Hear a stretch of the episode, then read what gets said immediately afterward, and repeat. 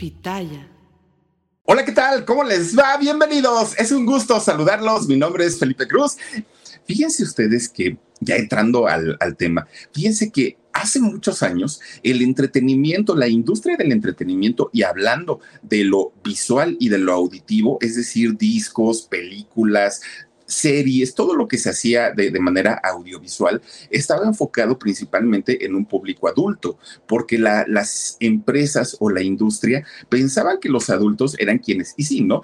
tenían el poder adquisitivo, el dinero para comprar los productos de quienes se anunciaban en, en, sus programas o en sus películas o en donde fuera. Y durante mucho, mucho, mucho tiempo resulta que estuvo descuidada, un, estuvo descuidado un sector de la población a quien nadie pelaba en, en aquellos años. Por eso es que quienes fuimos niños en, aquellos años, 70, 80, por ahí más o menos, la, gran mayoría nos entreteníamos viendo las películas de Pedro Infante, de, de Jorge Negrete, de María Félix, porque no había como tal películas hasta ese momento enfocadas 100% a los niños. Bueno, pues resulta que cuando de pronto la industria se da cuenta que ese, ese público que habían descuidado durante muchos años era un público que les vendía muchísimo más, incluso que los temas para adultos, no hombre, se dejaron ir con una cantidad de películas, programas, series, caricaturas, bueno, empezaron a comprar, de hecho, caricaturas, muchas de ellas japonesas, muchas Heidi, entre ellas, y bueno, muchas, muchas, muchas, muchas, ¿por qué? Porque finalmente se dieron cuenta que al estar captando la atención de un niño, los papás estaban merodeando por ahí cerquita para vigilar qué era lo que sus hijos veían. Y entonces, entre que sí y entre que no, pues ya les clavaban los comerciales y de esta manera empieza a generarse una industria infantil que abarcó una cantidad, miren, de, de, programas de entrada en México, bueno, desde los clásicos, ¿no? Podemos decir, juguemos a cantar chiquilladas, eh, Odisea Burbujas, El Tesoro del Saber, una cantidad impresionante, Plaza Sésamo, Chabelo, eh, bueno, El Chavo del Ocho, ¿no? Que se hizo con adultos, pero pensando en un público de menos años. Muchos, muchos, muchos fueron los programas que comenzaron a hacerse. Y películas, bueno, todas las que quieran también hablando pues sobre estos temas. Que si Pulgarcito, que si La Caperucita Roja, que si El Lobo y el Zorrillo, ¿se acuerdan ustedes de Loquito Valdés con el zorrillito? Que decía, mi cotorrito. Bueno, Todas esas películas se hicieron cuando la industria se daba cuenta que estaban dejando perder, estaban dejando ir un mercado bastante, bastante explotable, potencialmente explotable. Claro, de aquí se desprende también muchas historias justamente de explotación laboral, de explotación infantil, que a lo largo de los años nos fuimos enterando y nos fuimos dando cuenta pues que no fueron precisamente niños felices, la gran mayoría, pero sí los hubo. Y tan sí los hubo que fíjense que eh, en el año 1974 en México se transmite por primera vez una telenovela de corte 100% infantil y esta telenovela era Mundo de Juguete. Uy, ya me acuerdo, Mundo de Juguete.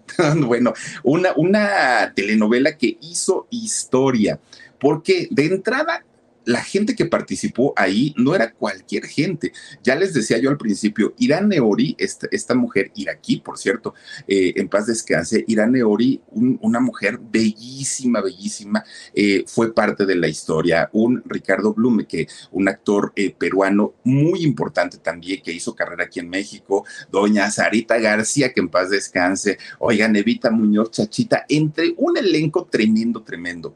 Pero quien llamaba muchísimo, muchísimo la atención por aquellos bucles, por aquel, aquel peinado tan de princesita, por ser una niña una niña linda, una niña eh, muy, muy, muy bonita. Resulta que fue Graciela Mauri, esta muchachita que de pronto pues salió de la nada, ¿no? Ahí apareció, pero en realidad no salió de la nada. Fíjense que ella sale y, precisamente la forma en la que llega a Televisa y se convierte en protagonista fue muy interesante. Graciela Eugenia de la Caridad Mauri Villarino, el nombre real de ella, que por cierto, oigan, ya va a cumplir 55 años, Graciela Mauri, y se sigue viendo bellísima, muy, muy, muy guapa. Ella nació en la Ciudad de México, pero fíjense que aunque ella nace en la Ciudad de México, su papá, don Antonio Mauri, no nació aquí el señor nace en, Cuba, pero nace en, una Cuba muy híjole, pues, pues con una situación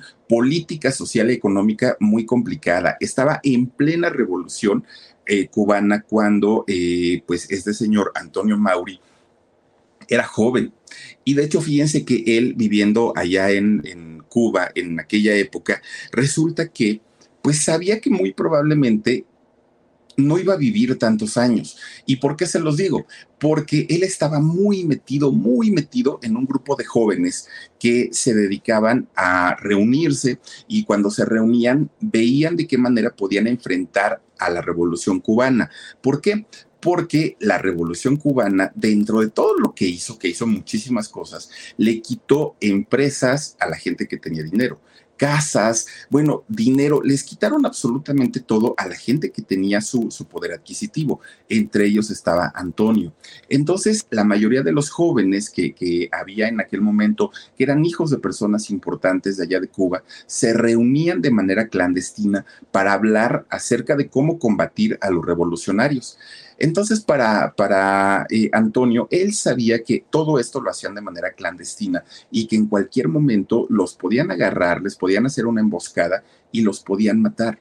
Entonces, él no quería, ahora sí como decimos en México, no quería morir sin, sin haber amado. Y entonces, siendo muy jovencito, muy, muy, muy jovencito, resulta que eh, encuentra a una muchacha y comienza, pues digamos que a a rondarla, ¿no? Josefina, el nombre de ella, Josefina Villarino. Resulta que los dos, muy jovencitos, viendo cómo estaba toda la situación de la revolución cubana, deciden casarse, pero deciden casarse siendo bastante, bastante jovencitos. Ya una vez casados, él, Antonio, sigue con, con, este proyecto de seguir reuniéndose con sus amigos y poder ejercer acciones en contra de la revolución cubana. Resulta que un día, fíjense nada más lo que son las cosas, un día descubren dónde se estaban reuniendo estos muchachos, ¿no? los revolucionarios descubren dónde estaban. Y entonces lo que tanto temían, a lo que tanto le tenían miedo, se les hace realidad. Los revolucionarios entran, abren las puertas del lugar donde estaban ellos reunidos y los agarran prácticamente, pues, de, pues, ¿cómo se dice esto? Pues sin aviso, pues estaban desprevenidos. Entonces comienzan a disparar en contra de ellos y terminan con la vida de todos, todos los muchachos que estaban ahí. Ahora, ¿qué pasó con eh, este hombre con Toño, con el señor Antonio, pues fíjense que él como estaba recién casado, recién, recién casadito, ese día su esposa, eh, ahorita si quieres ponemos de, de, Graciela Omarcito, resulta que su esposa, doña Josefina, le dijo a, a este muchacho, le dijo Antonio, hoy no vayas, por favor, hoy no vayas. Mira, vamos a hacer algo. Este, pues ahorita date tu, tu, tu tiempecito de estar conmigo, estamos recién casados y ya luego vas. Cuando Antonio se entera de lo que les habían hecho a sus compañeros, le dio mucho miedo, le dio mucho coraje por, por lo que había pasado, porque no dejaron vivos a ninguno de sus compañeros, pero además, oigan, pues él se había salvado de puro milagro porque su esposa, Josefina, le había dicho que no fuera. Tenía un cargo de conciencia terrible. Bueno, obviamente Josefina le dijo, escóndete, porque si se llegan a dar cuenta que faltó uno de los muchachos que siempre se reunían, no vayan a querer pues un día venir y hacerte algo, le dijo la esposa a, este hombre. Y entonces así sucedió. Resulta que cuando eh, los revolucionarios se dan cuenta que en realidad sí, sí les había faltado Antonio, que no había estado ahí, que estaba vivo y que él podía congregar a otro grupo de gente y que iban a estar en contra de la revolución, inmediatamente nombran a un grupo de, soldados revolucionarios para que busquen en dónde estaba Antonio Mauri. Y entonces se dan su tiempo hasta que finalmente lo encuentran y miren que Antonio estaba escondido. Cuando lo encuentran, dijo Antonio, aquí ya, ¿no? Si me salvé la primera de milagro porque Dios es grande, ahorita sí ya me van a, me van a acabar, porque aparte ya ven cómo van entrando los soldados y empujan, abren las puertas y ni siquiera es que, pidan permiso ni nada. Ellos entran prácticamente y al momento pues acaban con, con, la vida de quien esté allá adentro. No, no sé qué me pusieron ahí, pero algo, algo se, se puso. Bueno, resulta entonces que Antonio, muy, muy, muy preocupado, checa por favor, el, el stream, gracias. Resulta que este, estando muy, muy asustado, Antonio, porque ya lo iban a matar. Mi gente, ¿cómo están? Yo soy Nicola Porchela y quiero invitarlos a que escuches mi nuevo podcast Sin Calzones, en el que con mi amigo Agustín Fernández y nuestros increíbles invitados hablamos de la vida, la fiesta y nuestras mejores anécdotas. Y obviamente todos los detalles que no contamos en ningún otro lugar, solo lo van a tener acá en Sin Calzones. Ven a escucharnos como más nos gusta estar sin calzones. Ustedes ya saben que nos gusta andar sin calzones por todos lados y a ustedes les gusta vernos sin calzones. Esto todos los jueves en cualquier plataforma donde escuches podcast y en YouTube. Abren la puerta del lugar donde estaba escondido eh, Antonio, abren la puerta e inmediatamente lo primero, lo primero que ve es el, cañón de un rifle, ¿no? Que le estaban apuntando directamente para dispararle. Pero cuando Antonio levanta la cara y ve al soldado de frente, inmediatamente dijo, ¡Ah! se queda sorprendido. ¿Quién era este soldado revolucionario? Era un amigo de su infancia, alguien que uh, se habían conocido desde que eran chiquitos, jugaban juntos y obviamente este soldado lo reconoció. Se le queda viendo y le dice, Antonio, y el otro pues también le dijo por su nombre al soldado y le dijo, mira, estamos luchando por causas totalmente diferentes. Te doy cinco minutos, cinco minutos para que te escapes y para que huyas, porque si no te vas en cinco minutos voy a tener que acabar contigo y con tu gente. Antonio lo que hace es darle un beso a su mamá, que ahí estaba, le da un beso a su esposa, bien jovencita, y dijo, ahí se ven, y se fue. Antonio sale corriendo sin dinero, sin saber a dónde ir. Imagínense todo confundido porque pues había visto la muerte de cerca. Y entonces eh, resulta que la familia se queda muy espantada porque no sabían si le iban a aplicar la ley fuga a Antonio y a lo mejor lo dejaban ir para después eh, dispararle. No sabían si lo iban a detener, si se lo iban a llevar a alguna prisión. La familia se queda muy preocupada. Antonio finalmente pues dijo, ¿qué voy a hacer? No tengo dinero, no tengo a dónde ir. Y lo primero que hace Antonio, como era pertenecía a la clase alta de allá de Cuba, va y solicita asilo político a México. No eran los mejores tiempos políticamente hablando para Cuba y para muchos países. Y entonces, viendo la situación de lo que se había dado, México le brinda el asilo político a Antonio Mauri pero solo a él, nada más. Entonces, como pudo Antonio, como pudo, llega a México pero llega solo, no, no se trae absolutamente a nadie. Resulta que cuando llega a México, él llega a, Yucatán, al estado de Yucatán, y se traslada a Mérida. Ya ven que de, esta parte de la península hacia Cuba es eh, pues una distancia más corta. Entonces ahí es donde llega y una vez que se establece en Cuba, en, perdón, en Mérida, dijo, ¿y ahora qué? O sea, sí está muy bonito México, pero yo extraño a mi familia, pero no tengo, bueno, imagínense ustedes que traía un billete de 5 dólares en su bolsa y la ropa que traía puesta. Era todo lo que traía este señor Antonio eh, Mauri cuando llega a México. Pero lo que sí era, y era un hombre muy trabajador, mucho, mucho, muy trabajador, muy creativo, muy inteligente y no le faltaban ideas como para poder hacer dinero, que era finalmente lo que él quería, porque su intención era en algún momento traerse, si no a sus padres, por lo menos a su esposa, porque sus padres que ya eran personas adultas, ellos sabían perfectamente que no querían salir de Cuba, de hecho, sí tuvo posteriormente la oportunidad de traerlos, pero ellos no quisieron, ellos dijeron, aquí nacimos y aquí nos quedamos, pero Antonio sí quería traerse a la mujer, bueno pues dijo, ¿qué voy a hacer? Empieza a dormir en la calle, no tenía dinero y posteriormente, fíjense, cuando una persona tiene inteligencia, tiene creatividad y es trabajadora, es como una, pues, pues como una bomba atómica, ¿no? Que en algún momento tiene que reventar para algo bueno y para algo positivo. Todo lo que llegaba a las manos de Antonio, todo, todo, todo, él lo arreglaba, lo limpiaba, lo dejaba como nuevo y se iba a tocar puerta por puerta de, toda la ciudad de allá de Mérida para venderlo encontraba cualquier cosa. Miren, no, todavía no eh, existía Marimar que nos gritara, se compran colchones, pero eso hacía Antonio. Andaba comprando todo lo descompuesto, él lo reparaba y posteriormente lo vendía como nuevo. Pero obviamente al ser cubano traía su, acento cubano, no, no era precisamente con, la, con la, el aspecto mexicano y a la gente le daba desconfianza porque decían, pues este muchacho no sé, ¿no? Habla raro, quién sabe de dónde será, y la gente como que no mucho le, le hacía caso. A veces Antonio caminaba horas y horas y horas y no lograba vender nada. Había ocasiones en las que le decía a la gente, no sea malita, déjeme entrar a su casa, déjeme descansar 10 minutos, regáleme un vaso con agua y no la vuelvo a molestar en la vida. Mucha gente le dio la espalda, mucha, por desconfianza, pero hubo quienes sí. Y entonces le decían, a ver, pásale muchacho, y él les contaba su historia, todo lo que había vivido. Ay muchacho, pues te fue muy mal, pero no te preocupes, mira, te invitamos a comer y te damos un vaso con agua. Que hasta eso, si hay que decirlo, los mexicanos, si algo tenemos, es la hospitalidad.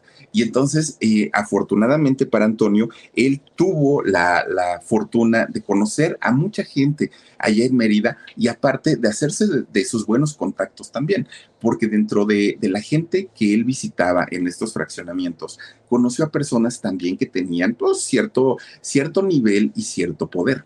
Entonces Antonio, pues eso, eso comenzó a hacer durante mucho tiempo y aunque no lograba vender mucho, no tenía a veces ni para comer, no tenía ni dónde dormir, iba haciendo sus ahorros, iba guardando de a poquito, de a poquito, de a poquito, de a poquito, hasta que llega el momento en el que dijo, creo que ya me alcanza para mi camión e irme al Distrito Federal, porque pues allá sí debe haber trabajo, debe haber oportunidades y me voy solito, ¿eh? todavía su esposa, ni nada, nada, nada, él solito.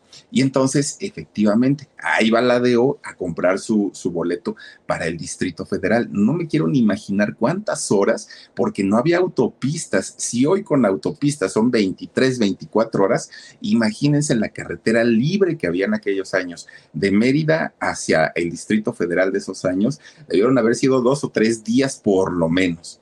Y ahí se sube Antonio al ADO y llega finalmente al Distrito Federal todavía le alcanzó para rentarse un cuartito de azotea y eh, pues vivir, ¿no? En, este lugar, vivir en este, en, este, vean nada más la distancia, gracias Dani, vean la distancia que hay entre Mérida y la Ciudad de México. Bueno, no sé, deben ser por lo menos 1500, 2000 kilómetros, por lo menos, por lo menos. Bueno, pues ya cuando eh, llega al Distrito Federal es cuando finalmente le escribe una carta a su esposa y le dice pues que estaba bien. Es el momento en el que la familia finalmente saben en dónde se encontraba Antonio y bueno, de hecho saben y se enteran que estaba vivo, lo cual ya era, muy bueno y le dice que está trabajando, que está muy bien, pero que su intención era traerla con él a México, que él no la iba a dejar allá, que la obviamente la amaba y que la iba a traer consigo.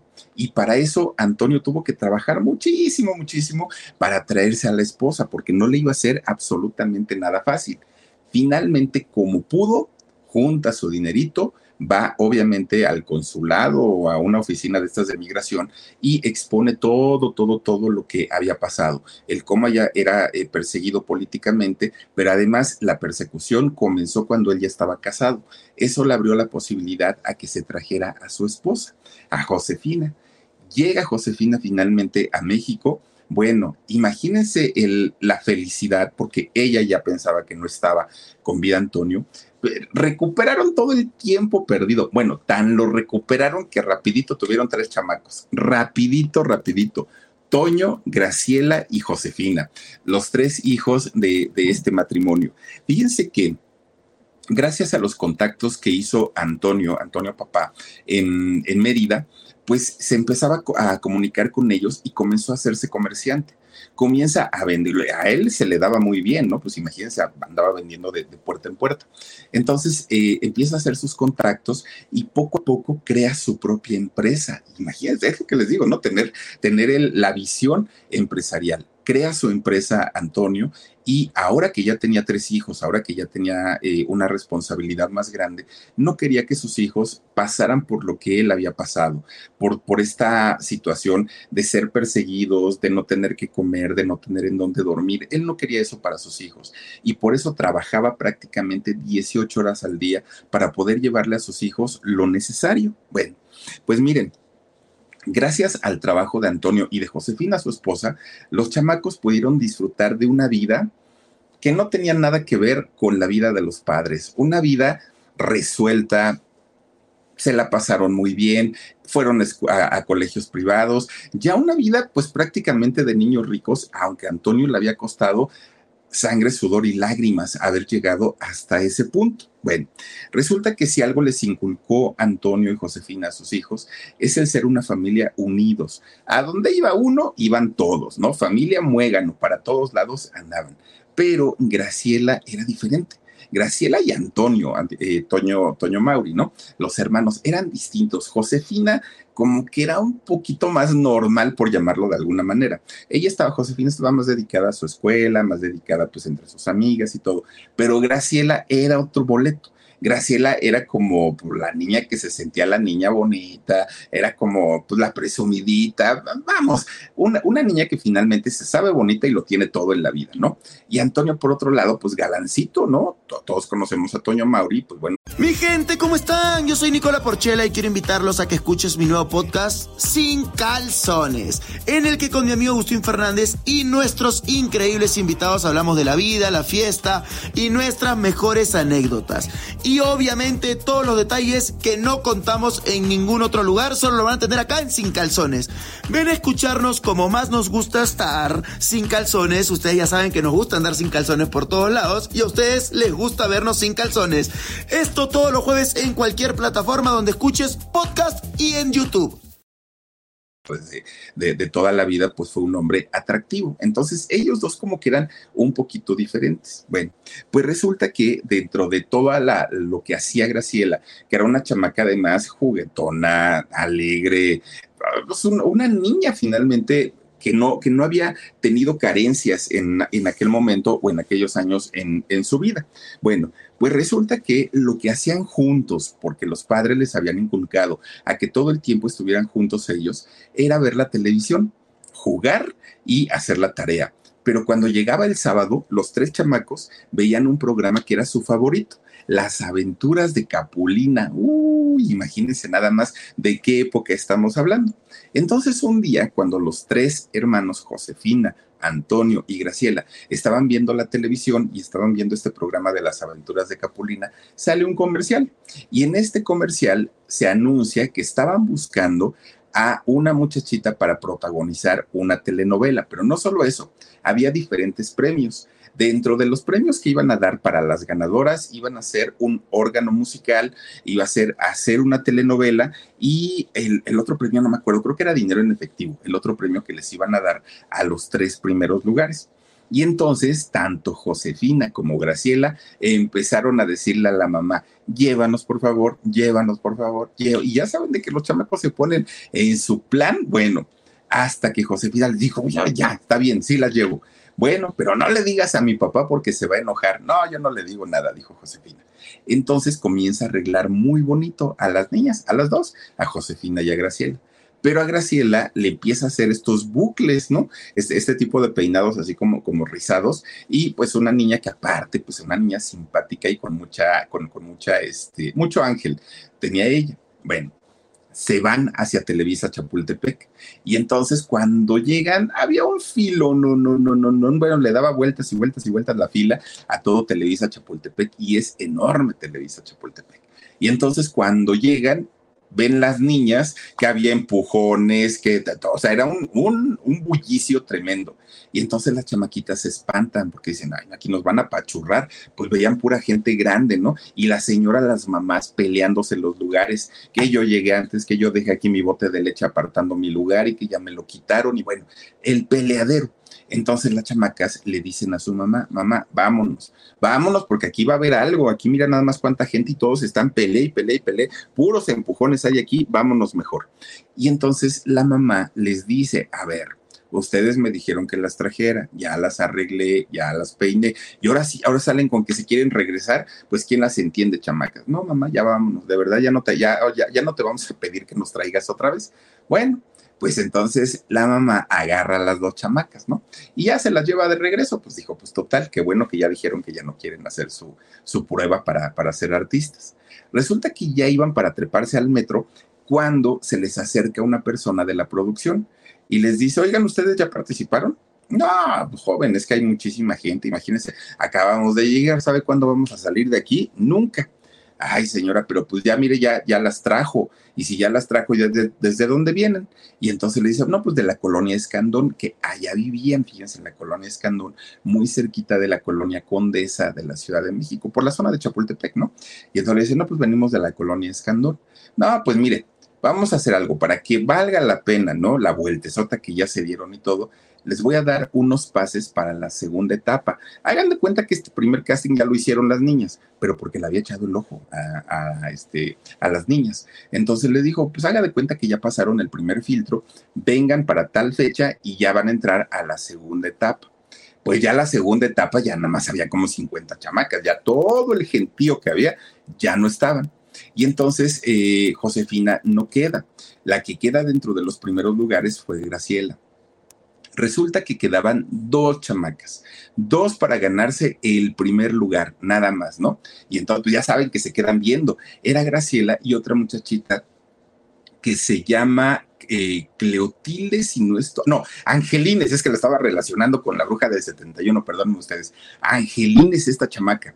Y entonces estaban las dos, Angelines y, y Graciela anuncian el nombre de la ganadora y que nombran a Angelines en la torre. No, pues Graciela ahí mismo llore y llore y llore porque pues ella quería el primer lugar y estaba chichi, ¿no? La chamaca porque no había ganado. Pues ya su mamá la fue y la consoló y le dijo, hija, ni te preocupes, mira, el segundo lugar es muy bueno y todo.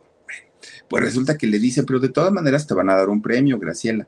No, mamá, pero es que a mí no. Ah, el, el, el otro premio era conocer a Capulina, ya me acordé. Conocer a Capulina, hacer una telenovela y un órgano musical. Y le dice Graciela a su mamá, es que yo no quiero ni conocer a Capulina, ni tampoco quiero hacer una telenovela. Yo lo que quiero es el órgano para regalárselo a mi papito, dijo Graciela, porque resulta que don Antonio Mauri le encantaba la música, pero pues obviamente no se pudo dedicar a eso porque su vida fue muy dura y fue muy difícil. Entonces Graciela, cuando su papá se entera que iba a participar en esta audición, le dijo, yo voy a ir para ganarme el órgano y regalártelo, papito. Y entonces lo que le había dado coraje es que no, había, no, no se había ganado nada y por eso pues estaba chille, ¿no? Porque dijo, a mí ni me interesa nada, ni, ni conocer a don Capulina, ni nada, yo lo que quiero es este, mi órgano. No se lo dieron. Bueno, pues la niña se quedó muy triste. Resulta que después de esto, pues Graciela se va a su casa, trata de hacer una vida normal, ¿no? Pues ya, pues como, como niña que tiene que ir a la escuela y todo ya sin, sin mayor problema, pero de repente les hablan por teléfono. Suena el teléfono de la casa y contesta la mamá, doña Josefina. Bueno, y entonces le dicen, oiga, hablo de la oficina del señor Valentín Pimstein. Necesitamos hablar con los padres de Graciela. Ah, caramba. ¿Y como para qué? Dijo doña Josefina. Bueno, ¿están o no están? Sí, yo soy la mamá que se le ofrece. ¿Pero no está su esposo? Pues sí, sí está. A ver, pásemelo por eso, pero ¿qué es lo que quiere? Usted pásemelo. Bueno, ya se lo pasaron. Resulta que le va diciendo esta mujer, oiga, es que fíjese que los padres de Angelines, la otra chica que iba a protagonizar una telenovela, el papá no la dejó, no la dejó hacer la novela, no le dio el permiso para actuar y obviamente sin un permiso de los padres, los niños no pueden trabajar. Y entonces dijeron, como Graciela ganó el segundo lugar, queremos invitarla para que ella protagonice nuestra siguiente telenovela. Y entonces, pues el papá se quedó así como de, ah, pero qué, o sea, le van a pagar, no le van a pagar, este, qué horarios de trabajo va a tener, porque la niña estudia, no vayan ustedes a creer que la niña no hace nada. Y entonces el papá y la mamá, Antonio y Josefina, no sabían nada del espectáculo, no tenían ni la menor idea de cuánto se cobraba, cómo eran las jornadas laborales, lo de la anda, no sabían absolutamente nada. Ellos estaban desconectados del medio. Y entonces, ¿qué fue lo que hicieron? Pues van a la oficina de don Valentín Pimstein y le dice Antonio Mauri a, Valentín, sí le doy permiso, pero hay una condición. Mi hija tiene que seguir estudiando y para eso necesito sacarla de aquí, de Televisa, a las 2 de la tarde. No me vayan a salir con que horas extras y con que la vamos a tener aquí hasta las 10 de la noche. Eso no. Graben lo que graben, yo vengo por ella a las 2 de la tarde y me la llevo. Señor, si le conviene y si quiere, adelante y si no, pues ni modo y que Valentín Pimstein dijo que sí. pues ya, como sea, pues dijo, bueno, pues hasta eso. Y punto número dos, su mamá, mi esposa, tiene que acompañar a la niña en todo momento. No quiero que la niña esté sin su mamá, porque pues ahí sí no. No, dijo, está bien, Valentín, no pasa nada. Bueno, a final de cuentas, pues ya, ya, ya todo se estaba armando para hacer esta telenovela pero resulta que después todavía de, de, que hablan con, con ellos, miren, empiezan los rumores que en realidad no es que Angelines no haya querido eh, hacer la telenovela o que su papá se lo hubiera prohibido, que en realidad don Valentín dijo, no, no, no, no, no me gustó y como no me gustó, aunque el premio haya sido eso y oficialmente, legalmente, la ganadora es ella, a mí no me gusta, yo no la quiero para mi telenovela, yo prefiero a esta otra chamaquita, Graciela, y entonces pues diga, vamos a decir públicamente que su papá no la dejó y me vale gorro lo demás. Todo eso se dijo en aquel momento. Graciela, cuando llega al foro de, Mundo de Juguete, que fue la telenovela que se iba a hacer, bueno, a todos estos personajes que ella, que ella vio ahí en el foro, ya los conocía. A Chachita, a doña Sarita García, a doña Ira Negori, a don Ricardo Blume, a todos ellos ya los conocía porque los había visto en alguna ocasión en la televisión. Pero tenerlos de cerquita para ella, pues fue una, una novedad y fue una sensación. Pero además, fíjense que Gabriela, eh, Gabriela, Graciela decía, es que yo no siento que esté trabajando, yo siento que estoy jugando con, los artistas. Yo siento, porque pues ella no, no, no veía todavía como esta parte de la importancia del trabajo, o sea, como de, dedicarse, sino más bien para ella pues era un juego, ¿no? Así lo vio. Bueno, esta telenovela de, de Mundo de Juguete en realidad no era una historia original, esta historia ya se había hecho en Argentina, se llamó Papá Corazón, esta telenovela que se hizo por allá y que fue muy exitosa. Aparte de todo, la telenovela de Papá Corazón, cuando México se da cuenta, Televisa se da cuenta que en Argentina había sido todo un éxito, hicieron la versión y la adaptación una adaptación obviamente pues a la educación, a la formación y a la manera de ser de los mexicanos. Cuando sale Mundo de Juguete, nadie, nadie, ni Valentín, bueno, Valentín Pimstein sí era un hombre muy importante en Televisa, un hombre que su palabra era la ley, pero no se esperaba el éxito que pudiera eh, tener, o que sí, que iba a tener Mundo de Juguete. Miren, Mundo de Juguete se estrena el 4 de noviembre de 1974, pero resulta que empiezan a vender tantos anuncios, tanta publicidad. La gente estaba encantada de ver a doña Sarita García haciendo telenovelas, de ver todo el elenco, además de ver el, carisma que, que tiene Graciela Mauri. La gente pedía más y más y más. Emilio Azcárraga Gallán en aquel momento estaba muy chiquito, muy, muy, muy chiquito Emilio, ¿no? Pues era un niño. Y entonces veía Mundo de Juguete. Y Emilio le decía a su papá, al tigre, papá, que no se vaya a acabar esta historia porque está re buena, síguela alargando. Y entonces, gracias a eso, la telenovela se fue alargando, alargando, alargando. Fíjense, del 4 de noviembre del año 74, 1974, terminó el 24 de febrero de 1977. Mi gente, ¿cómo están? Yo soy Nicola Porchela y quiero invitarlos a que escuches mi nuevo podcast Sin Calzones, en el que con mi amigo Agustín Fernández y nuestros increíbles invitados hablamos de la vida, la fiesta y nuestras mejores anécdotas. Y obviamente todos los detalles que no contamos en ningún otro lugar, solo lo van a tener acá en Sin Calzones.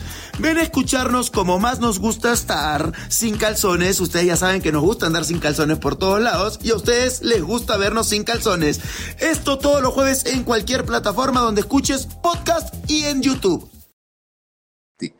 Tres años estuvo al aire esta telenovela pasaba eh, todo, todos los días a las seis de la tarde en el canal 2, en el canal de las estrellas, ahí pasaba. Bueno, más de 600 capítulos se hicieron de media hora, 600 capítulos de media hora que se hicieron para la transmisión de Mundo de Juguete. Bueno, fue un éxito indiscutible. Televisa vio que el negocio de, el público infantil era explotable al 100%, dijo, caramba, ¿cómo no lo habíamos hecho antes? Esto es una sensación. Fue una, una novedad para ellos el haberlo, el, haberlo hecho. Y a partir de ahí, como ya les digo, vinieron muchísimos programas, muchísimas telenovelas eh, de, de, corte infantil y obviamente pues muchos artistas infantiles de los cuales muchos de ellos pues sufrieron de explotación laboral e infantil, porque había muchos niños que no querían trabajar, que no querían ser artistas, pero como los papás, mamá o papá, habían querido ser artistas y no lo habían logrado, pues en los hijos se vieron reflejados, ¿no? Y podemos hablar, bueno, desde Lucerito, Tatiana, este, cantidad y cantidad de, gente, Talía, todos ellos que eh, Yuri, que, igual y querían, igual y no querían ser artistas, pero como los papás eh, había sido su sueño, pues decían, órale, y dale, y ensáyale, y graba, y canta, y baila, y, y los chamacos ya no querían, pero pues finalmente, miren, había dinerito y había dinerito de, de por medio. Eh, Graciela Mauri se convierte, o bueno, en el personaje de Cristina, se convierte en, el crush, ¿no? De, los chamacos de aquella época. Todos, todos los que estaban en la primaria, en la primera edición, ¿no? De, los años 70, que estaban en la primaria, bueno, veían a Graciela, veían a Cristina, que era el personaje en Mundo de Juguete, y soñaban, ¿no? Imagínense, pues, ¿quién no, quién hubiera querido tener una novia como, como ella siendo niños, ¿no? Ahora sí que, pues, pues de, de la misma edad. Bueno, para, para Televisa representó un éxito tremenda, tremendo, tremendo el, el haber hecho esta, eh, esta telenovela. Fíjense que fue tanto el, éxito que aunque Antonio Mauri, el padre de Graciela, había hablado con eh, don este, Pimstein, Valentín, y le había dicho que no iba a permitir que su hija trabajara más tiempo de, las dos de la tarde, fue tanto el éxito y las grabaciones se les acercaron tanto a, a lo que iban pegaditos al aire, que llegó el momento en el que Graciela ya no pudo ir a la escuela pero ya no pudo ir a la escuela tampoco porque los chamacos se le juntaban en bola, que querían saludarla, que querían abrazarla, porque pues era la famosa de la escuela. La tuvieron que sacar de, la escuela y entonces Graciela eh, comienza a recibir asesorías particulares y solamente se presentaba a la escuela para hacer, eh, presentar sus exámenes, nada más. Bueno, Antonio cuidó tanto, tanto, tanto a, su hija y obviamente también Josefina, ¿no? Porque decían, independientemente a, que ya es un artista, a que la gente la quiera y, la conozca, no la podemos dejar salir sola, no podemos dejar que haga lo que se le dé su gana, no, tenemos que eh, apoyarla y tenemos que cuidarla siempre. Bueno. Lo, lo que estaban muy conscientes, de lo que estaban muy conscientes los padres, es que era una niña que conservaba su inocencia. Y no querían ellos que una telenovela le robara justamente su niñez, su infancia y su inocencia. No querían que se convirtiera en un adulto que dijera, es que mis papás me obligaron a trabajar. No, como que siempre le dieron esa libertad a ella, pero siempre cuidándola y cuidándola mucho. Cuando Graciela llegaba a tener un intermedio en la, en la grabación o en la filmación de la, de la telenovela, resulta que ella se iba al foro de al lado porque en el foro de al lado estaban, era donde se hacía el Chavo del Ocho. Ahí estaba la vecindad del Chavo del Ocho. Entonces Graciela iba y calladita porque ya sabía que no tenía que hablar. Veía cómo se, cómo se hacía el Chavo del Ocho. Cuando los del Chavo se entraban en, en receso, que tenían tiempo libre, iba Graciela y jugaba en la vecindad y se metía al barril del chavo y andaba en, los patines del chavo y andaba en porque finalmente pues era una niña que no sentía ese peso del trabajo hasta ese momento. Bueno, pues miren, resulta que ella no tenía ni 10 años y ya era una celebridad, ya era una estrella, pero de un tamaño tremendo, tremendo, ¿no? De hecho, los papás se dieron cuenta de eso, pero Graciela no, porque a Graciela no la dejaban ver mundo de juguete, no la dejaban, y porque no querían justamente que se contaminara su, su imaginación y su mente. Resulta que cuando un día que estaba viendo la familia la telenovela, llega Graciela y se queda pues sorprendida, ¿no? De, ver ya el trabajo en, televisión y le dijo a su mamá, mamá, ¿por qué no hago lo mismo que hace esa niña? Pues mija, si eres tú, le dijo. Ay, pues es que me gusta lo que hace y todo, porque pues Graciela no se ubicaba, ¿no? En, televisión, pues ella finalmente era una niña, ¿no? Una niña muy, muy, muy, muy chiquita y muy inocente. Bueno, aquí el problema es que sus padres, no teniendo la experiencia que tiene un manager, que tiene alguien que se dedica al medio y que se dedica a la industria, pues a los papás, digamos que se los marearon. Y entonces le dijeron que le iban a pagar a Graciela Mauri un peso por cada episodio o por cada capítulo que, que se grabara de Mundo de Juguete. Un peso. Estamos hablando que se hicieron 604 episodios. Ella ganó 604 pesos. Claro, estamos hablando de los años 70, ¿no? El, dinero todavía no se devaluaba, todavía no le quitábamos tres ceros a la moneda. Es, es decir, era, otro peso que, tenía peso, valga la redundancia.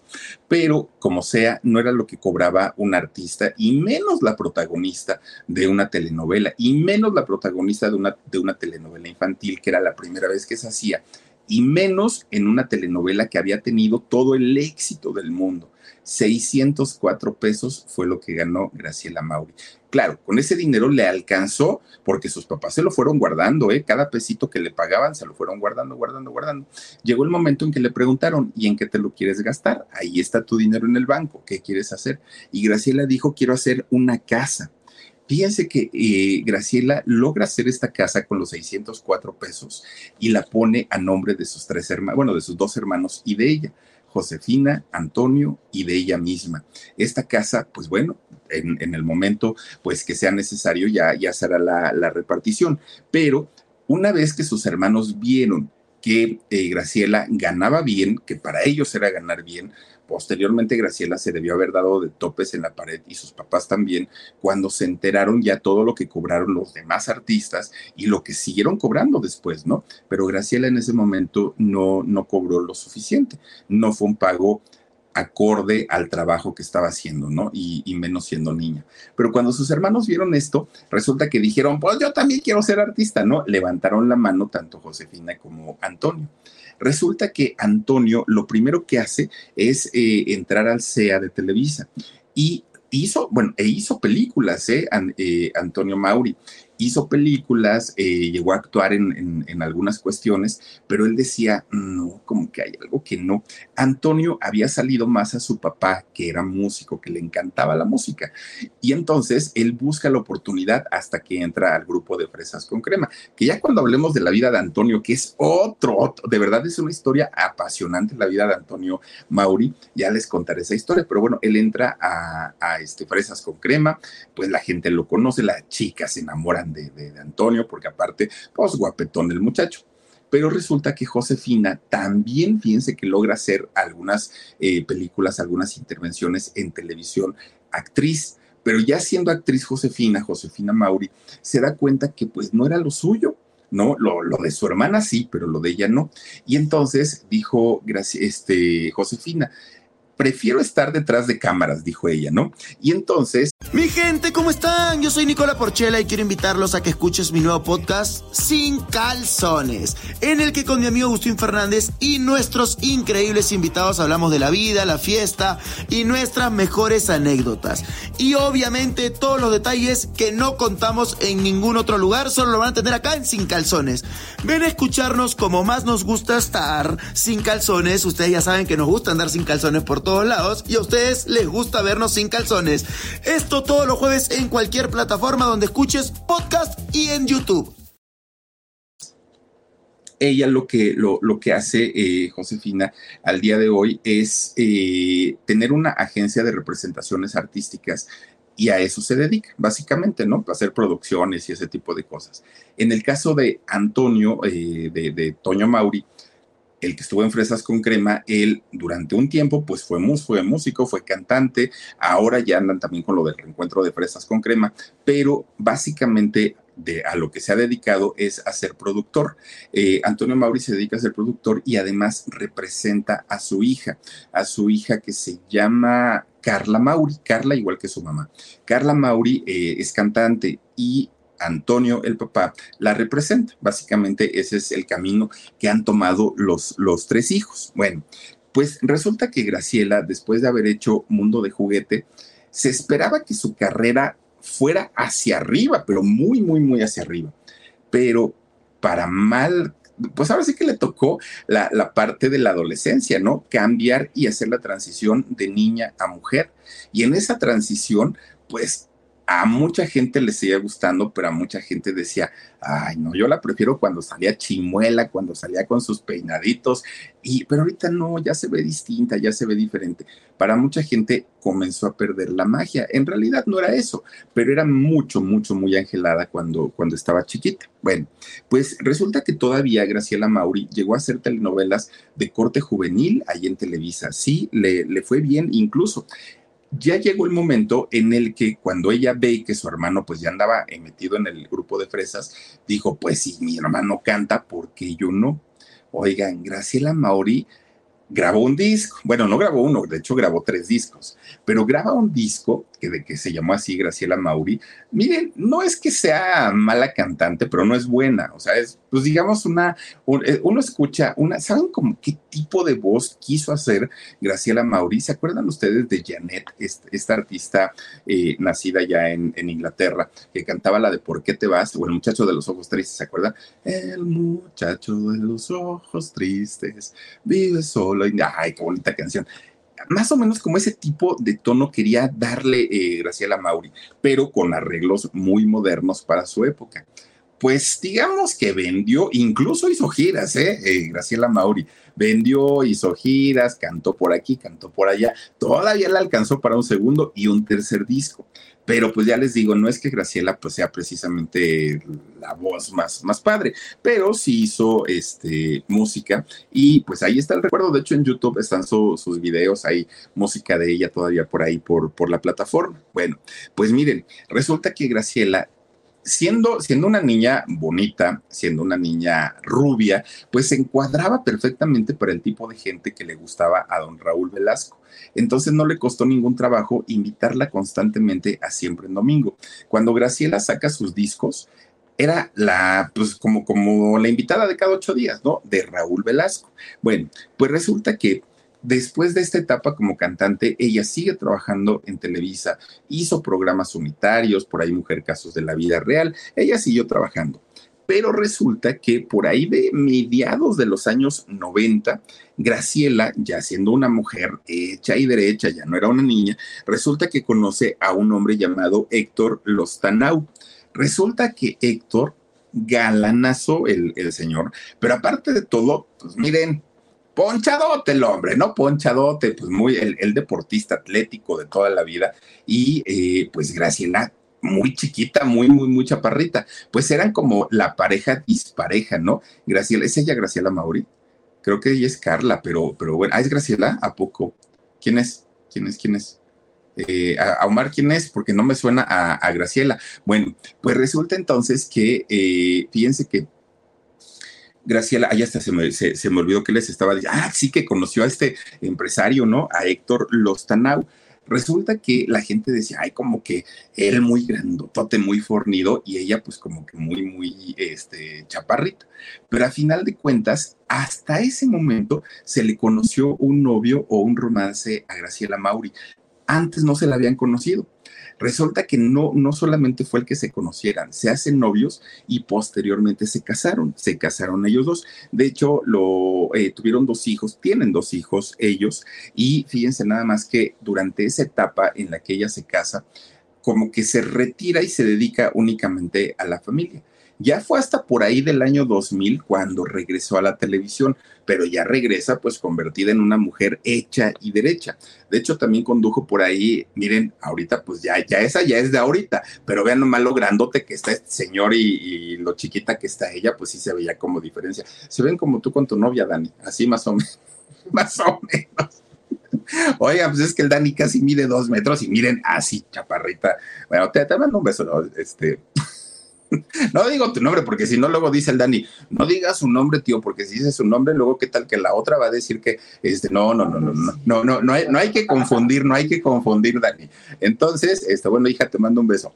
Resulta que, fíjense nada más lo que son las cosas. Eh, regresa, hace programas infantiles, hizo por ahí el, el Cubo de Donalú, se llamó eh, este programa, y parecía que, que, iba a retomar su carrera, ¿no? Parecía que iba a ser todavía pues más telenovelas y todo, pero no. Resulta que fue por ahí del 2005 cuando hizo su última telenovela que se llamó eh, Dulces y Caramelos. Hasta ahí quedó, digamos, la carrera de, de Graciela Mauri porque a partir de ese momento su familia se convierte en su prioridad desde ese momento. Bueno, pues resulta que cuando ella ya estaba totalmente decidida a dedicarse 100% a su familia, de repente un día vio que su papá estaba raro. Ella lo vio raro. Lo lleva al médico y resulta que el médico manda a eh, su papá Antonio Mauri a hacerse estudios.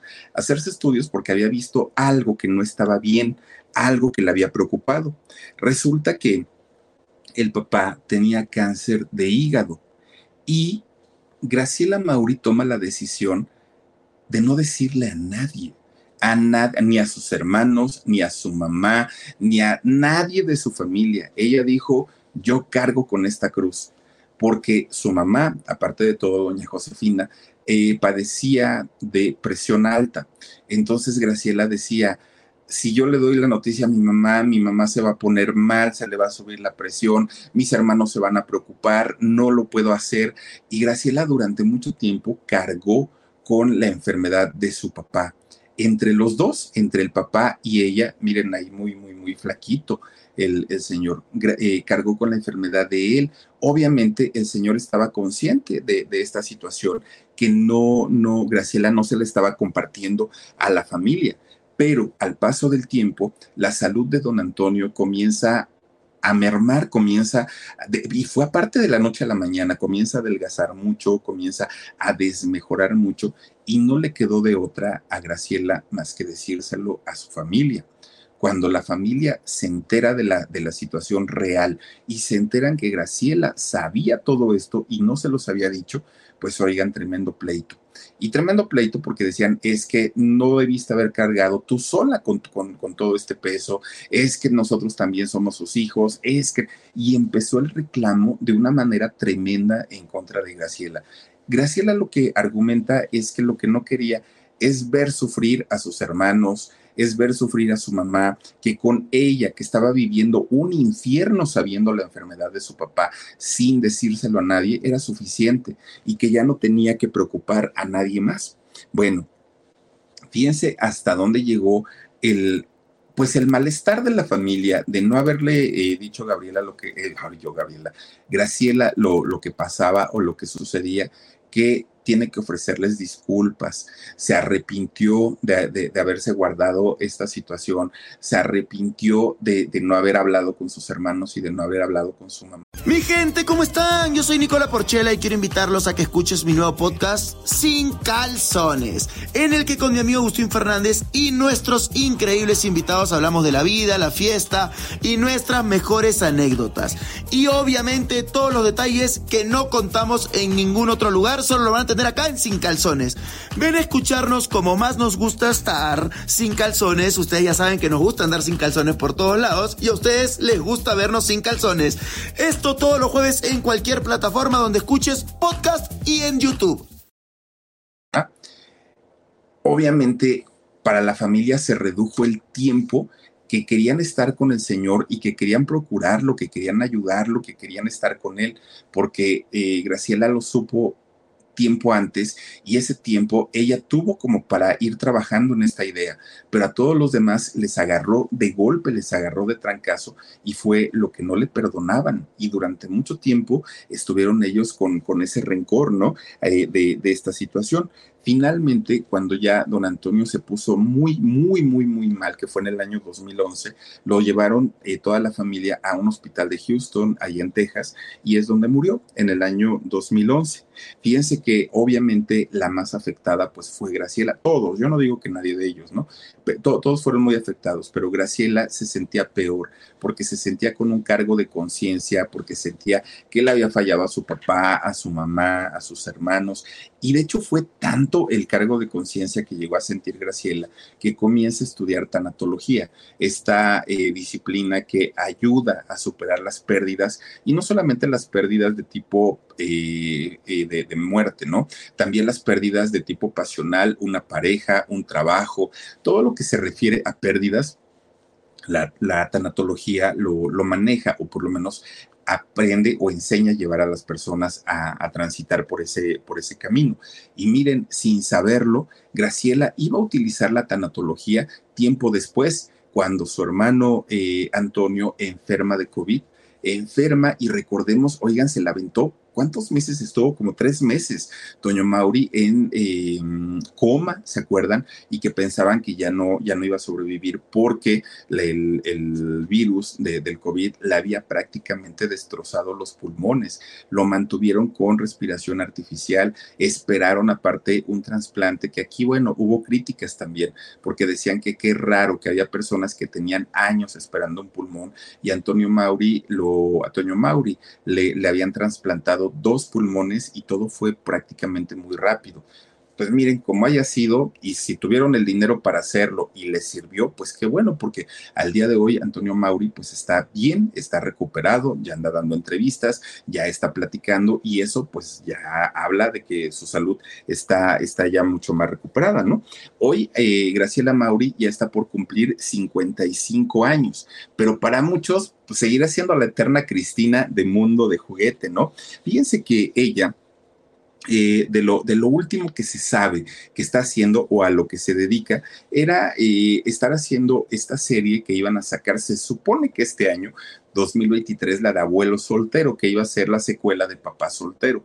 Ahí iba a participar Graciela Mauri, pero pues no, miren, ya, ya vamos a la mitad del año y resulta que esta serie no ha salido todavía. Bueno, eh, ahora a lo que está enfocada más Graciela es al cuidado de sus hijos, al cuidado de su esposo. Además es fotógrafa profesional, Graciela Mauri, y tiene una cuenta de Instagram que eh, se llama G Mauri, así, G Mauri-bajo es eh, la cuenta oficial de Graciela Mauri, tiene 90 mil suscriptores, ojalá pronto tenga más, y resulta que ahí es donde publica ella todo lo relacionado con sus trabajos de fotografía, que es a lo que ahora ella se dedica. Como sigue casada con su empresario, pues digamos que el dinero no es problema y vive feliz de la vida con sus hijos y con su marido. Miren, seguramente él es el hijo, porque hijo de Toño Mauri no es, debe ser el hijo de, de, Graciela. Pero bueno, pues ahí está la historia de esta, pues muñequita, ¿no? Una muñequita que conocimos en el mundo de juguete desde los años 70 y luego cuando se retransmitió en los años 80, pero vean todo lo que pasa a una persona a lo largo de su vida, vaya, vaya que son historias bastante, bastante interesantes. Oigan, pues antes de irnos al alarido, vamos a mandar saluditos, mi querido Omar, porque recuerden que eh, hoy a las 12 de la noche tenemos una historia nueva en el canal del alarido. Dice eh, Marzo, Philip, eh, pero de nuevo está contagiado. Hoy lo avisaron. ¿Cómo crees, Toño Mauri? Ay, Dios mío. Bueno, pero fíjate, eh, Marzo, que ahora con lo de las vacunas, creo que ya no nos pega tan fuerte como al principio. Cuando le tocó a Toño, fue de los primeros en infectarse cuando no había ni siquiera, ni siquiera este, idea de, lo que nos estaba atacando. Entonces, pues sí está canijo. Dice Mauricio Rebolloso, saludos, amigo. Dice, ese, ese es hijo de Toño Mauri Philip. ¿A poco? ¿En serio? Yo lo veo así como muy grandote, se me hacía más como el hijo del empresario, porque ya ves que está gigantón. Laurita Aguirre dice, Angeline Santana fue la ganadora del concurso para Mundo de Juguete. Ella, Angeline Santana, claro. Yo les había dicho, este, Clotilde, no, que Clotilde será la bruja del 71. Gracias, gracias. Eh, Gina Ortiz dice, no veo mis noches sin ti, Philip.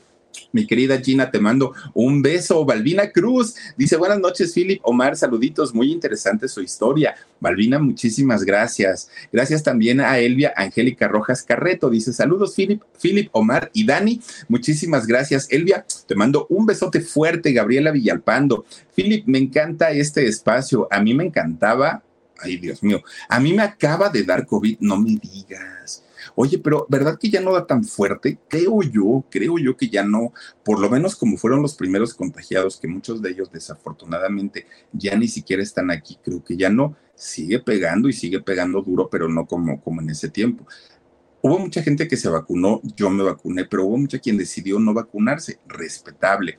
Pero creo que a quienes nos hemos vacunado y nos ha atacado de nuevo, creo que sí nos ha respetado un poquito. Ruth Huerta, recupérate pronto. Ruth Huerta dice, hola Philip, saluditos. Hola Ruth, gracias por acompañarnos. Gracias también por aquí a Elizabeth García. Dije, dice, dejen sus like, hermanitas. Gracias Elizabeth.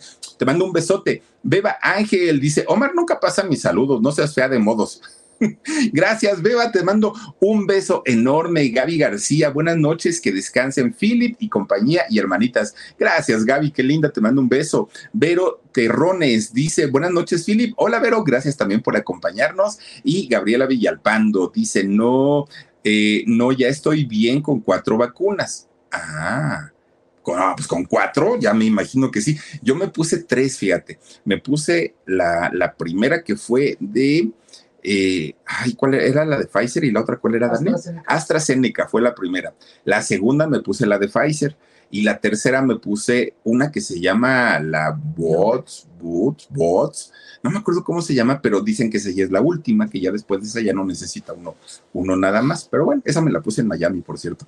Oigan, pues muchísimas gracias a todos ustedes que nos han acompañado esta noche. Gracias de verdad por conectarse con nosotros. Los quiero invitar a que si tienen oportunidad me acompañen en un ratito más a nuestro canal del alarido Huesitos Huesos. Tranquilo, tranquilo. Ya te vi que andas de travieso. Muchísimas gracias por haberse conectado. Ven, hueso, saluda. Ven, huesitos. Dani, pásame huesitos porque el chamaco necio, necio que no quiere saludar. Ven, huesitos, ven, ándale. Un ratito nada más para, para decir hola y para decir adiós. Acá está el huesitos, travieso. ¿Qué pasó, huesos? ¿Qué pasó? Oiga, pues nos vemos en un ratito al alarido. Ah, es que está estrenando su, su, este, su huesito. Miren, aquí lo, ay, Dios mío, ¿dónde está? Aquí está su plaquita, que también se la traje de por allá de viaje. Cuídense mucho, les mando un beso, nos vemos en un ratito al alarido. Gracias, adiós.